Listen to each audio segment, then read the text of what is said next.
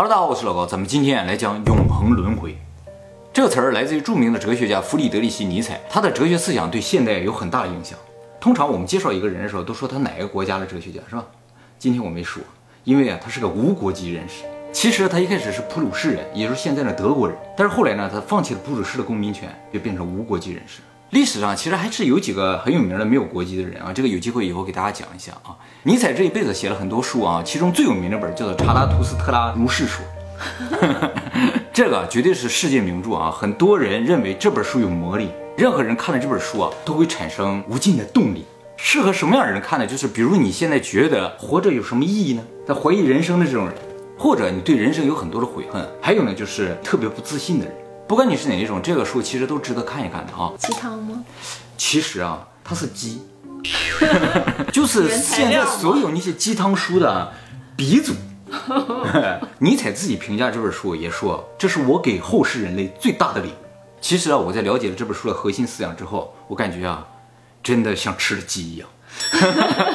你不一直让我今天晚上九点来听你讲一讲吗？对对对，你也要听我讲讲。今天这个话题很重要啊。那么首先啊，我们先来介绍一下尼采的生平啊。尼采呢是一八四四年出生在普鲁士，也就是现在的德国。他有一个弟弟，有一个妹妹。他的父亲是个牧师，但是在他五岁的时候，他父亲就病死了，因为脑部疾病病死。他父亲死了两年后啊，他的弟弟也死了，因为什么病死了不知道。他的父亲和弟弟死了之后啊，他的母亲就带着他跟他的奶奶一起住了。他的奶奶原先和他两个姑姑一起住，而他这两个姑姑也没结婚，也就是说，尼采从小就是在全是女人的环境中长大的。那么虽然年幼的时候家庭不幸嘛，但是从小尼采就表现出了过人的智商，哎，是个天才啊！他不仅学习好，而且学什么东西都一学就会，音乐啊、诗歌啊都会。最夸张的是啊，他在二十四岁的时候，以一个大学生的身份，拿到了当时欧洲最有名叫瑞士巴塞尔大学的教授职位。教授，哎。这个大学我们以前提过一次啊，就是在那个一切都不是巧合里边说，荣格就是这个大学毕业的。其实想当巴塞尔大学的教授非常难啊，呃，有两个必须的资格，一个是教师资格证，一个是博士学位。哎呀，你好像就差一点儿，你差一点就可以去巴塞尔了啊，恭喜你啊！这个尼采什么都没有，他就当教授了。不是一定要有这两个吗？他呢，其实是被当时德国的一个歌剧巨匠查理瓦格纳推荐，就是一推荐他直接就当上。大概感觉就相当于不知道哪个大学毕业的大学生直接被推荐到哈佛的教授了。其实，在三十岁之前啊，尼采的人生都是挺顺利的。但是从三十岁开始啊，他就像受了诅咒一样，经历过各种各样的痛苦。比如说，比如说啊，他写的书根本就卖不出去。在那之前啊，他出的书啊、出的稿什么都有人抢。但超了过了三十岁啊，就什么都卖不出去了。还有呢，就是他可能有脑部的遗传疾病，所以呢，常年受到头痛的折磨。不过尼采从来没有放弃过写作啊，在他三十九岁到四十二岁之间呢，他就写成了他人生中最重要的一本书，叫做《查拉图斯特拉如是说》。但是很意外的是，这本书啊发行了就没人买。主要的原因呢，可能是因为他这个书的题目特别不吸引人，嗯嗯，是不是？看了就不想读，对不对？而且确实内容有点难读。他还故意把这本书啊分成了四册来写，就是明明是一个故事吧。它分成了四段，所以吧，没看第一段的人就不会去看第二段、第三段嘛，所以后来越来越难卖。他第四本书出版社都拒绝出版，就是因为买的人太少。他后来又写了一些书，也卖不出去，因为后来写的书啊都是来解释这本。查拉图斯特拉如是说啊，说这本书究竟在讲什么？你知道吗？不过从这个事情你也能看出来，他对这本书有多么的重视，是吧？哎，由于身患疾病，再加上精神上的一些问题吧。呃，他的身体呢就越来越糟糕，终于他在四十五岁的时候突然疯掉。据说呢，当天他在意大利的都灵啊，在大街上走着走着，突然发疯了一样狂叫。发生什么事儿呢？他看见有一个人正在鞭打一只马，他就突然冲过去抱住马的脖子说：“兄弟，你在这受苦了。”说完了之后啊，倒地不醒。后来呢，警方就来了，把他拖走了。在监狱呢醒了过来，发现这个人已经疯了，就把他送回家。从那之后一直到他死，他就再没有正常过来，这个人就彻底疯掉。他疯了之后还活了十年，都是他的母亲和他的妹妹在照顾他。他的母亲特别厉害，十八岁生了他，然后一直照顾到他死，所以这一辈子都在照顾他爸，照顾他这样。但是一个很奇怪的事情啊，就是在他疯掉了之后啊，他的书爆卖，一开始卖不出去的书都被销售一空，而且有人专门出了尼采出版社，就专门出他的书。你想卖了好到什么程度？不过那个时候尼采没有死嘛，只是他精神非常的不清醒，连自己是谁都不知道。那哲学家精神不好了。就完了，所以这一辈子就差不多。啊，是，所以这就是尼采的一生，挺悲惨，是吧？好，我们接下来就要重点说说这本书了啊，《查拉图斯特拉如是说》啊，这本书其实讲了一个故事啊，就说有一个叫查拉图斯特拉的一个老头儿，他在深山里边修炼了十年，参透了人生的道理，于是下山呢，准备教导教导大家人生应该是怎样，就感觉像宗教里边那些圣人一样。那么查拉图下山之后啊，首先遇到了一个老头儿啊，在一个树林的旁边，他就问老头儿：“你在这干什么？”这老头儿说：“我在这歌颂神明。”这个时候啊，查拉图突然间受到了极大的冲击，说：“这个老头儿难道不知道上帝已经死了？上帝已死这个词儿啊，就成为了尼采的代表词，对整个西方社会有很大很大的影响。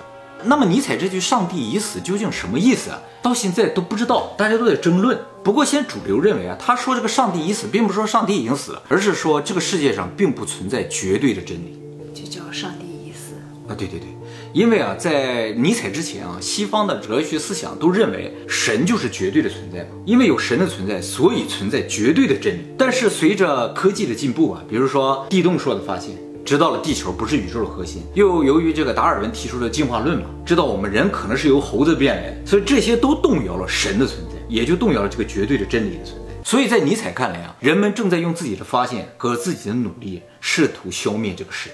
那么绝对的真理存不存在这个问题，好像跟我们普通人没什么关系。但其实啊，这和我们人类思想最根本的一个问题有关系。如果这个世界上不存在绝对的东西的话，人就没有相信的东西。所谓的信仰，所谓的标准，这些都是绝对的嘛，我们才去信它。我们不能信一个不绝对的东西，就好比说原则也好，信念也好，都是这种东西。虽然它是个理想化的东西，但是由于我们相信它，我们才能在这个世界上存活。其实我在重力的影片里提到了，就说人类是坚信有一个公式，它可以描述宇宙的。现在物理学家都在找这个公式嘛，要把量子力学和相对论结合起来，也是为了找到这个宇宙的真理嘛。也就是，我们人类是相信有一个绝对的东西存在，不管它是神也好，是个公式也好，必然要有这么个绝对的东西存在。利用这个绝对的公式，我们就可以预见未来嘛。所以，我们人类根本上是相信未来是确定的。只要有这个宇宙的公式的话，我们就能算出未来。如果你不相信努力就有回报，你是不会努力的。虽然我们努力了不一定有回报，但是根本上你是相信努力会有回报，你才在努力。这就是你相信的东西，这就是你的信念。也正因为有这个信念，我们才会忍受现在的一些痛苦，忍受现在的折磨，去为我们的目标而努力。就像运动员锻炼身体，他是相信自己有机会在奥运会上比赛拿到金牌，他才锻炼的。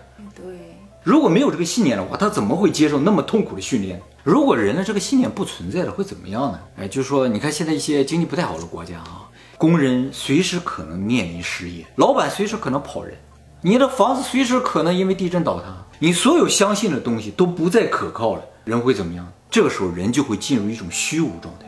当人什么都不信的时候，人就不知道自己怎么活下去，失去了生存下去的动力。尼采管这种进入虚无状态的人叫做默人，默人对于未来不抱有任何的希望。他们就像行尸走肉一样生活在这个世界上，就像沉沦一样。也就是说，人啊，如果失去信念，就会变成默人；社会失去信念，就会出现大量的默人，人类就要灭绝。尼采警告说啊，人是绝对不可以变成默人。那么人要变成什么人呢？他说我们要变成超人。超人啊，对对，这是最早提到超人这个概念。不过和我们现在那个超人不太一样了啊。所谓超人啊，就是具有坚韧不拔的意志力，充满自信，有更高追求的这么一种存在。他说啊，人想成为超人，需要经过三个阶段。第一个阶段呢，叫做骆驼阶段；第二个呢，叫做狮子阶段；第三个呢，叫做儿童阶段。这三个阶段一个比一个高，然后就可以变成超人。所谓骆驼阶段啊，就是忍耐的阶段。我们要承受来自家庭、来自社会各种各样的压力，比如上学、上班、锻炼身体，这都是骆驼阶段。你只能忍耐，目的是什么？让自己变得强大。当你在忍耐中不断的成长，有了实力之后，你就进入第二个阶段——狮子阶段。在这个阶段，你就可以摆脱这些束缚，拒绝别人给你施加的压力，做自己想做的事情。当你有了明确的自我意识之后，就进入了第三个儿童阶段。什么叫儿童阶段？就是人开始像小孩一样天真浪漫的思考，做自己任何想做的事情，去追求自己的梦想。儿童啊是不会被周围的压力所影响的，他们每天只想着自己想想的事情。哎，这个不属于那种儿童了。他所说的就是儿童，他本来应该具备的这种天真的这种感觉。哎，人经历了这三个阶段之后呢，就变成超人。其实他这个话再次证明了一个事情，就是我们的意识真的是反物质，是一个熵减的状态。我们的肉体是在衰老，但是精神在不断的变年轻，最后变成小孩儿。人的精神的最初的阶段是在受尽痛苦，就像老的身体一样，什么都做不了了，只能忍耐。但是最后呢，是天真浪漫的，是想干什么就干什么。嗯，确实是。和肉体是相反的。大家注意啊，尼采所说的这三个阶段都是心理上的变化，跟现实世界没有关系。比如说，你会觉得我原来是员工，所以我是骆驼状态；我当老板，我就是狮子状态，不是这样的。有些老板他也是骆驼，但是有些员工很有可能都已经是儿童了。哪家公司？谷歌。接下来呢，我们就来说一下这个书里最重要的一个概念，也就是今天我们的题目啊，永恒轮回。所谓永恒轮回啊，就是说你的人生是不断的循环的。但是啊，它和佛教里面这个六道轮回是不一样的。六道轮回啊，说我们的这一辈子啊，会在死的时候，因为你这辈子做的好事还是坏事，多多少少来决定你进入六道的哪一道，然后进行轮回。就是人可能变成动物，动物也可能变成人。那么六道呢，包括天人道、人道、阿修罗道、恶鬼道、地狱道和畜生道。关于佛教里边六道，以后我们会专门做影片给大家讲解啊。在六道轮回中啊，我们人是可能变成动物，动物也是可能变成人的。但是永恒轮回不是这样，永恒轮回之中，你下辈子还是你，你还在那一年出生，你的父母还是你的父母，你和这一辈子过的一模一样，你在这无限重复这一生。为什么？它这是一种思考方法，而，不是真的啊，不是，是不是真的不知道了。佛教你六道轮回是不是真的，你也不知道，对不对？尼采认为人生是这样，他说，如果你每一辈子的重复过一样的，你是否愿意接受？不愿意。尼采说，大部分人应该都不喜欢，主要是因为什么？你的人生中终究会有一些痛苦，有一些难过，有一些不开心，有些人可能现在正在经历这些事情，没有人愿意把这些事情无限的重复，因为那意味着无限的痛苦。那怎么办呢？你的人生又不可能改变，嗯，于是你只能改变你的想法，就是你把所有人生中不好的部分都当成你人生中必须经历的部分来看待就没有问题。痛苦其实就是来自于不接受。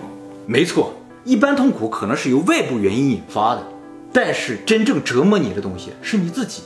那么他在书中啊是这样来描述如何接受现实的啊，他说这个查拉图啊在经过一条林间小道的时候啊，就听到有狗在这狂叫。他顺着声音去了之后，发现啊，狗旁边躺着一个牧羊人。哎，这牧羊人啊，他舌头被蛇咬住了，就蛇的尾巴露出来了。他就拼命挣扎，也拔不出这个蛇，然后最后倒地开始抽搐。这个查拉图就想，我得去救他一下，就过去拔，他也拔不出来，怎么办呢？这时候查拉图大喊说：“把他的头咬掉！”牧羊人一狠心，把这个蛇的头咬掉了之后呢，得救了。这时候这个查拉图说：“这个牧羊人啊，已经不再是一个牧羊人。”而是一个身上发光的神圣的存在，他现在的心情应该是人生中最快乐的时候，最幸福的时刻，大难不死嘛，对不对？其实他就是用这个故事来告诉我们说，这个牧羊人就像我们大部分正在承受痛苦的人一样，你被一个事情缠住了，你又解决不了，你想给他拔出来又拔不出来，别人又帮不上什么忙，唯一可以做的事情就自行把它斩断，你的心就得到解放了，哎，你就会感到幸福，而这种幸福啊，是人生最高的幸福。就是你能从痛苦中走出来的这种幸福，和一般的幸福是不一样的。这个故事里边的蛇啊，就是困扰你自己的心态，它并不是一个外界的事物，所以解决你内心深处的这种痛苦，只能靠你自己。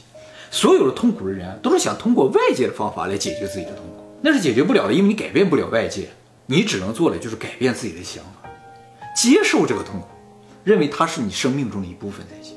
他说的这种痛苦都是无法改变的。对呀。有的可以改变的，哎，其实我跟你讲，如果能轻松改变，那就不痛苦了。就是因为改变不了，他们才一天一年的这么痛苦下去。他要解决的是那些长期痛苦人的痛苦，像你这种没有受过长期痛苦的人理解不了。就像我们其实无法理解别人的痛苦是一样的，你会觉得你有什么可痛苦的，但对他来说相当的折磨。尼采就是要解救这些人，让这些。一般人都解救不了的人，给他们一个思想方法，就是说，如果这个痛苦让你无限次的循环，你愿不愿意？你想每一辈子痛苦吗？如果不想的话，就只能改变你自己的想法。这样的话，你下面每一辈子都是幸福，就获得永恒的幸福。一个事情发生了，它就是发生了，你改变不了的，历史无法改变嘛，对不对？你改变它的意义，对你只能改变它的意义。它跟阿德勒在这个地方是基本上是一致的，只是阿德勒说了没这么严重而已。他把这个事情严重化了，而且无限循环，让你理解：你如果不改变你的想法，你将永远痛苦下去，这辈子痛苦，逼你想开，对，下一辈子还得痛苦。他是属于以毒攻毒。哎，没错，哎，尼采这个书就有这个特点，所以一般人不敢读。也卖不出去。对，特别的强烈，你知道吗？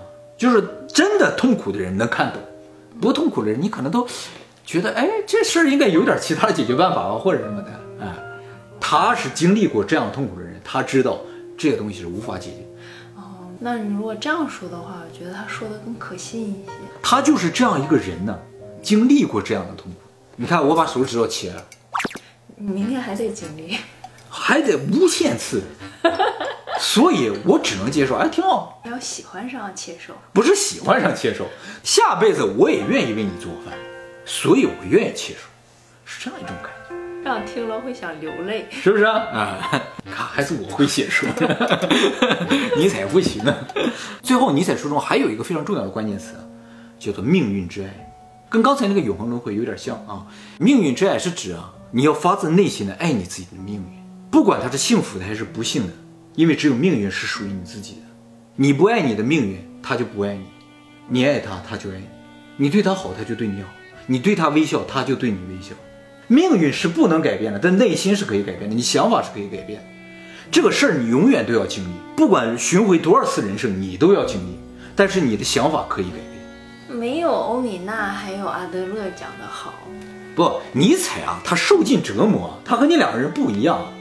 他的人生是多么的痛苦，他更强大一些。对他这个话是讲给更痛苦的人听的，可能我还体会不到。对，就是阿德勒算是激励你一下，欧米娜只是给你引领个方向，而这个人是把你从苦海中挖出来。他是教我怎么在苦海中游泳。哎，没错没错，你已经参透了，你已经参透了，就是这个道理。如何在苦海之中生存？苦水喝多了就不觉得苦了，就这个概念。你要一辈子喝苦水，你就不觉得苦水苦，你就是偶尔喝才会觉得它苦嘛。其实我还爱上这一口了，哎，有点热。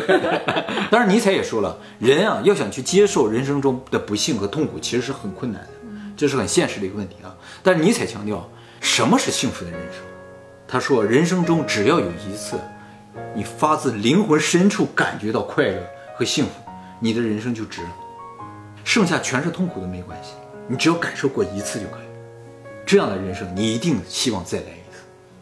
所以不管是怎样的人生，你要做的事情并不是在意那些痛苦，而是去寻找发自内心的快乐和喜悦。好，我们再回到尼采身上，拥有如此强大信念的尼采啊，事业不顺，最终还发了疯，十年卧床不起，最后被病痛折磨而死。这样的人生，你愿意体会吗？你愿意再来一次吗？哎，但尼采在他晚年的日记中说。我怎么会不爱我的人生？正因为我很爱他，所以我才不断的对我自己讲述我的人生。说明他虽然一生中大部分都是痛苦的，但是呢，他还深深的爱着自己的命运，他愿意再来一次。而且他也明白，未来世界中也有很多人会像他一样承受这样的痛苦，陷入绝望。所以呢，他创造了查拉图这样一个角色，把他的思想带给后人，希望他们能够从这些痛苦之中走出来。总结一下，其实尼采这个书就说了一个道理啊，就是说，如果大家在看老高的影片，不管哪支影片里有一句话曾经触动了你的心灵，那你这辈子就值了。哎，你就该把那个影片无限次重放。